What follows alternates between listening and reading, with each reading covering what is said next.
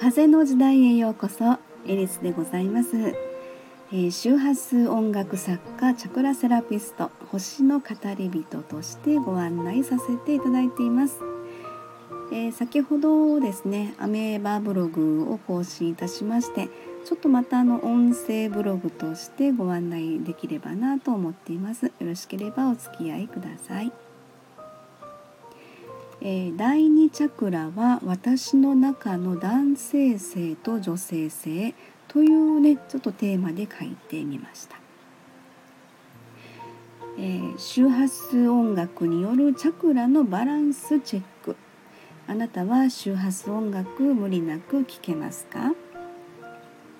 えー、各チャクラにピンポイントに響く特定の周波数に調律している、え音楽によるチャクラセラピーというご案内なんですね。えー、周波数音楽のファーストアルバムが2013年、えー、リリースいたしました「えー、マイボイス」という、まあ、それが出たばかりの時のちょっとお話エピソードをご案内したいと思います。え当時ですねその周波数音楽に、えー、すごい興味があるんですって言ってメッセージをいただいたその理由がですね、えー、男性恐怖症ということだったんです。えー、長くあの付き合っている彼氏さんにあのハグされるのがすごく嫌で、え気持ちはねすごく申し訳ないっていう思いがあるんですけども、まあ、それを克服したいとずっとあの思ってらっしゃったっていうことを言われてらっしゃいましたね。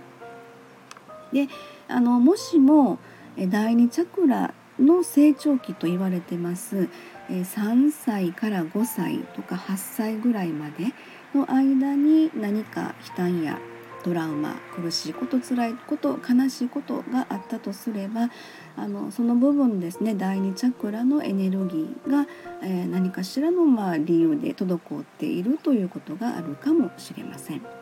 で第二チャクラというのはですねその自分という枠を超える、えそしてま他人との関係性に向かって流れ出していくという最初の段階なんですね。え性的ヒーリングというま観点から見た場合ですね、え女性はま丹田おへその少し下あたりなんですけれども、えそこに位置する第二チャクラ。そして男性は、えー、まあ、尾骨背骨の一番下あたりになるんですけどもねそこに位置する第一チャクラと言われています。それはそれぞれですねやっぱり男性と女性の体の構造からくるものなんですよね。はい、そして第二チャクラは自分の中の男性性と女性性のバランスとも言われています。えー、行動、えー、とかですね理論、えー、意欲などの左脳が司るのが男性性と言われていますそして言語能力とか、まあ、創造性音楽とか芸術みたいなねそういう右脳が司るのが女性性と言われています、えー、自分の中の男性性の行動と女性性の慈しみなどのですねバランスそれを保つのが第二チャクラと言われてるんですね。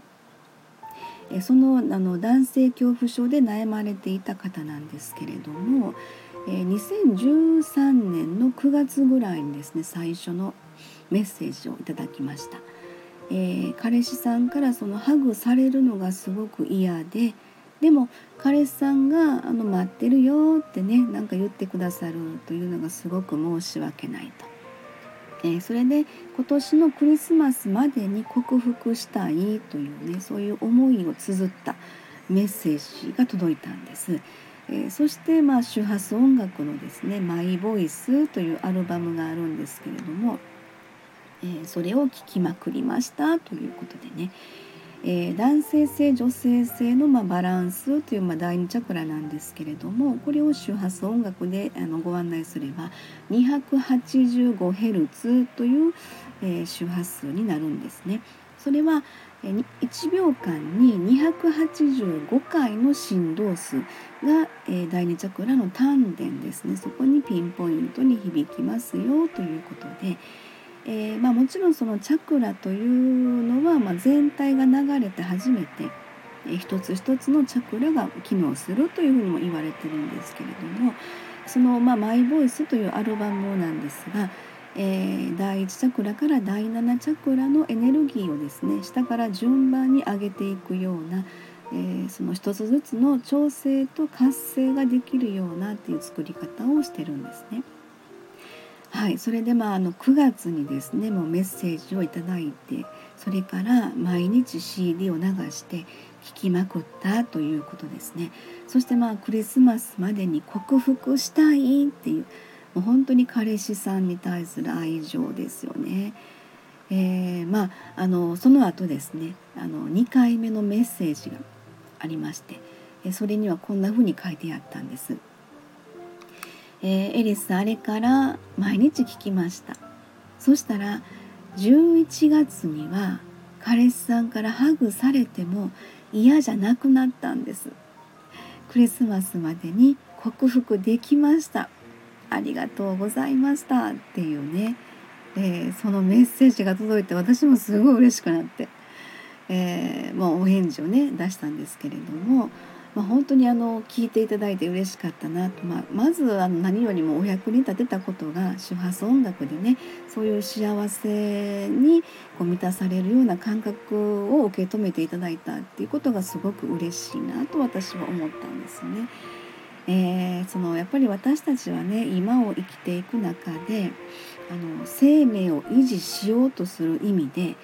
まあ、あのこの方もねそのトラウマということがあったのかどうかとちょっとそこまで詳しくはあの書いてなかったんですけれどもそういうまあ生命を維持しようとする意味で、え、本能というのが自然と働くんですよね。あのまあ、トラウマということがその時の、えー、本能だとして、まあ、それが生きる術ということの、ま、選択なんだと思うんです。えー、その時にそうしないと生きていけなかったっていうことで一生懸命その時それを、えー、まあ、その生き方を選択して、えー、頑張って生きてこられてたんだっていうことなのかなというふうに思うんです。えそしてまあ私たちはこの世に今生を受けてね現在は地の時代から風の時代というねすごく大きな、え変容のタイミングを生きているわけなんですけれどもあの何て言うのかなその時代の色がねいくら変わろうとしても私たちが今を生きる本当の意味というのかな、うん、そこはやっぱりその、うん、幸せになっていいよっていうねもうそこに尽きるんじゃないかなと思ったりするんですね。えー、それこそその男性性と女性性のバランスがね崩れながらも今を必死で生きてるんやっていう風な感じがすごくしました。うんただやっぱりそのふっとね自分の中で必死で頑張ってるもしもあのその時の小さな子供が中で一生懸命頑張ってる子供の存在に気づいた場合、まあ、インナーチャイルドというね言い方もしますけど、まあ、その子からの何かしらの、まあ、メッセージかなというふうにも思いますので、えー、その子をぎゅーっと抱きしめてあげてくださいというねえご案内はいつもするんですけれども、うん、例えばあの周波数音楽がもしも聴けない時があればですね、えー、もしかするとその自分の中に小さい子がいるかもしれないですね。でその子が私に気づいてって言うて何かしらのそういうメッセージを送ってきてるのかなというふうにも感じるんですね。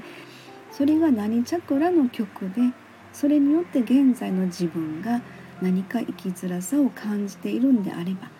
えー、それが周波数音楽を聴くことで何かあの変化、えー、その変化へと結びつくことができれば私はすごく嬉しいなと思うんです。はい、えー、第2チャクラは私の中の男性性と女性性ということでご案内いたしました。えー、最後までお付き合いいただいた皆様ありがとうございます。風の時代目に見えない真実。エリスでございました。ありがとうございました。